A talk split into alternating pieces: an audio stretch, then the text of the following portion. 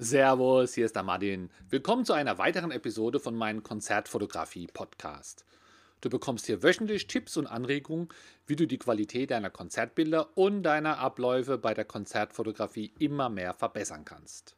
In der heutigen Episode gebe ich dir ja, fünf Tipps mit, was du beim Kauf deiner nächsten Kamera beachten solltest, sofern du die für die Konzertfotografie einsetzen möchtest. Und zwar sind es Tipps, die ich auch selbst beim Kamerakauf beachte. Es sind auch, auch No-Gos. Also wenn da irgendwas in dieser Art nicht ist, dann müsste schon sehr viel andere Gründe dafür sprechen, dass ich mir so eine Kamera kaufen soll. Also am Ende von der Episode weißt du, auf was ich Wert lege und auf was du vielleicht auch Wert legen könntest, wenn du eine Kamera kaufst. Die Punkte sind nicht äh, sortiert. Fange ich einfach mal mit dem ersten an. Es geht um die ISO, also das Rauschverhalten deiner Kamera bei hohen ISO-Werten. Bei vielen Kameras kann man das, den ISO-Wert furchtbar hoch drehen. Das sagt aber noch nichts über die Qualität aus, denn äh, ja, es kommt ja aufs Rauschen an und bei manchen Kameras dreht man den Wert hoch und das Bild ist furchtbarlich verpixelt, verrauscht. Dann bringt es natürlich nichts. Also es sollte, du solltest dir eine Kamera aussuchen, wo man die ISO hochdreht, aber das Rauschen immer noch akzeptabel ist. Natürlich wird es immer schlechter, umso höher, aber es gibt da einfach Unterschiede in den Kameras. Äh, manche Kameras haben bei selben Werten wie anderen Kameras einfach ein besseres Rauschverhalten. So gibt es auch so ein paar Indizien dazu. Das eine ist oft der Preis. Oft ist so, dass bei teuren Kameras die ISO, das Rauschverhalten besser ist. Und es ist auch, das ist wohl technisch beginnt, von der Prozessorgröße abhängig, der in der Kamera verbaut ist. Also ein Vollformatprozessor soll theoretisch weniger ISO haben wie ein kleinerer Prozessor. Aber da hilft einfach nur testen oder Vergleichsbilder angucken oder sich von erfahrenen Konzertfotografen einfach mal ein paar Infos einholen. Das gilt übrigens für alle Punkte hier. Das zweite noch, was ich zur ISO sagen möchte, ist, du solltest darauf achten, dass man die ISO über, ja, über irgendeinen Knopf über, oder über eine Kombination von Knöpfen, vielleicht Knopfdrücken und Stellrad, einstellen kann, ohne dass du ins Menü musst.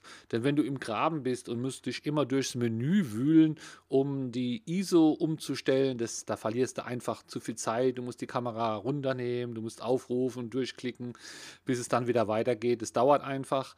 Äh, eleganter ist es, äh, bei meiner Nikon drücke ich links unten die Taste ISO und kann dann rechts oben im Daumenstellrad den ISO-Wert verändern und sehe das auch im Sucher, den aktuellen Wert. Also ich muss die Kamera gar nicht runternehmen und es geht sehr, sehr schnell. Also so viel mal zu ISO. Ein weiterer wichtiger Grund, wo ich nicht drauf verzichten würde, ist, die Kamera sollte zwei Speicherplätze haben für Speicherkarten. Ja, warum zwei? Nicht äh, um möglichst viel Bilder zu speichern. Das kriegt man hin, wenn man nur einen hat. Da kann man einfach eine, eine große Karte kaufen. Das reicht dann heutzutage schon locker für Festivals. Nee, es geht einfach um die Datensicherheit. Wenn du aus Hobby fotografierst, ja, dann siehst du es vielleicht nicht ganz so eng. Wenn du aber ja, Bilder machen musst oder du willst Ergebnisse oder du musst Ergebnisse liefern, du hast jemand die Ergebnisse zugesagt, jemand verlässt sich drauf, dass du lieferst, dann ist es einfach gefährlich, wenn du nur einen Chip drin hast. Denn irgendwann geht der Chip kaputt. Und wenn du immer Konzerte fotografierst, geht es logischerweise bei einem Konzert kaputt. Und wenn das passiert, kann sein, dass du von diesem Konzert dann keine Bilder hast. Und wenn du gleichzeitig deine Fotos auf zwei Speicherkarten speicherst, also immer noch ein Backup auf die zweite Karte, also immer dasselbe Bild zweimal speichern und eine der Karten geht kaputt, ist es halb so wild, du hast dann noch die andere. Dass beide Karten gleichzeitig kaputt gehen, ist schon, ja, ich sag mal, relativ unwahrscheinlich. Und du hast noch einen weiteren Vorteil, und zwar, wenn du mit der Kamera Bilder löscht, also beim Festival zwischen den Bands, du hast ein bisschen Zeit und löscht schon mal ein bisschen Bilder, dann werden die auch nur, also so ist bei meiner, auch nur auf einen Chip gelöscht. Also selbst wenn du dich da mal irgendwo verhaust oder die Kamera die Dateistruktur zerstört oder schlimme Sachen passieren, dann hast du auch da immer noch den zweiten Chip mit all deinen Bildern.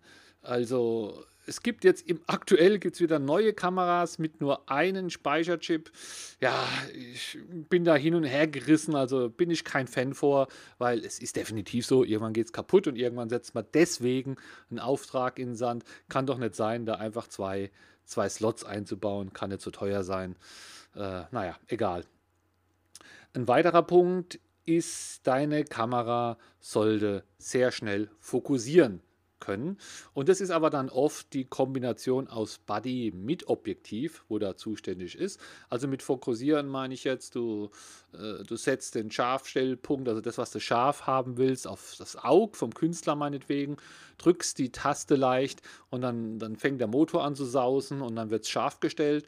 Und es ist ganz schlecht, wenn das dann so dreimal hin und her fahren muss, bis es den Punkt erwischt oder langsam fährt, sondern es muss machen zack, zack und es muss äh, sofort präzise sitzen sitzen.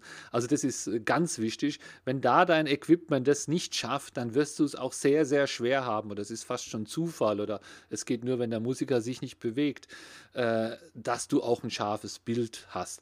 Also die Kamera sollte wirklich schnell fokussieren, aber beachte, es ist immer hier auch das Objektiv was da mit gut sein muss. Der nutzt nichts, wenn du da ein super gute Buddy hast und ein schlechtes Objektiv, wo einfach schlecht fokussiert, äh, sind hier die Kombinationen.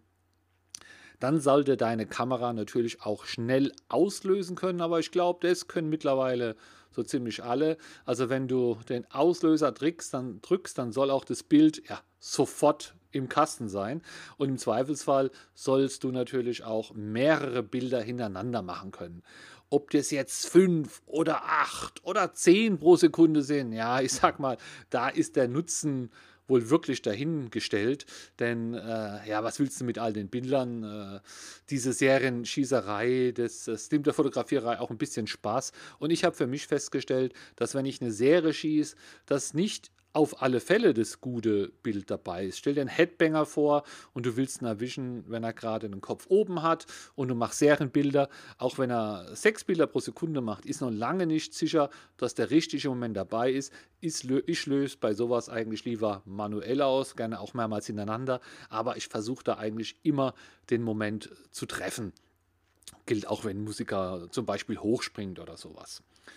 Und was deine Kamera noch haben sollte, finde ich ganz, ähm, ganz notwendig, ist, dass du, wenn du die Kamera hochkant nimmst, also wenn du die Kamera kippst, dass du dann mit dem Zeigefinger bequem auslösen kannst, also dass die Kamera einen Hochkant-Auslöser hat.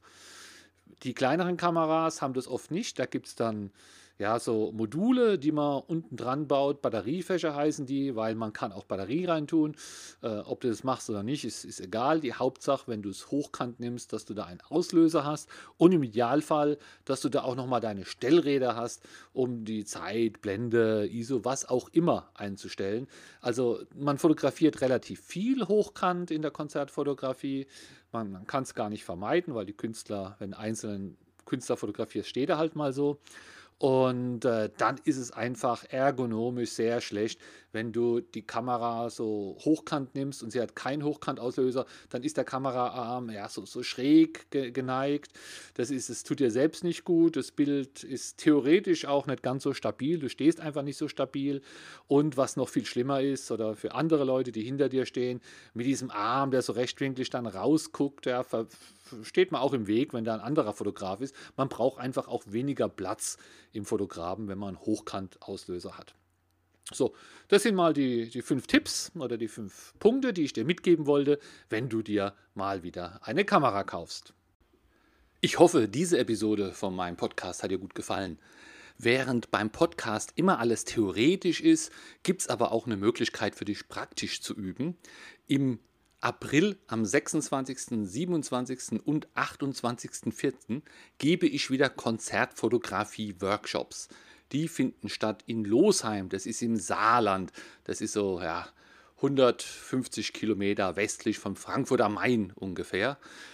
Der Workshop dauert immer einen Tag, fängt morgens an, geht bis abends. Vormittags ist Theorie, nachmittags fotografieren wir Bands. Es sind super Bands auch dabei, also nicht nur fotografisch, sondern auch von der Musik ist es ziemlich gut. Es ist halt Hatio Mortis dabei, Blutengel, Tanzmut, Mono Inc. Ich glaube insgesamt ja, 20 Bands. Hosiko ist dabei, da freue ich mich.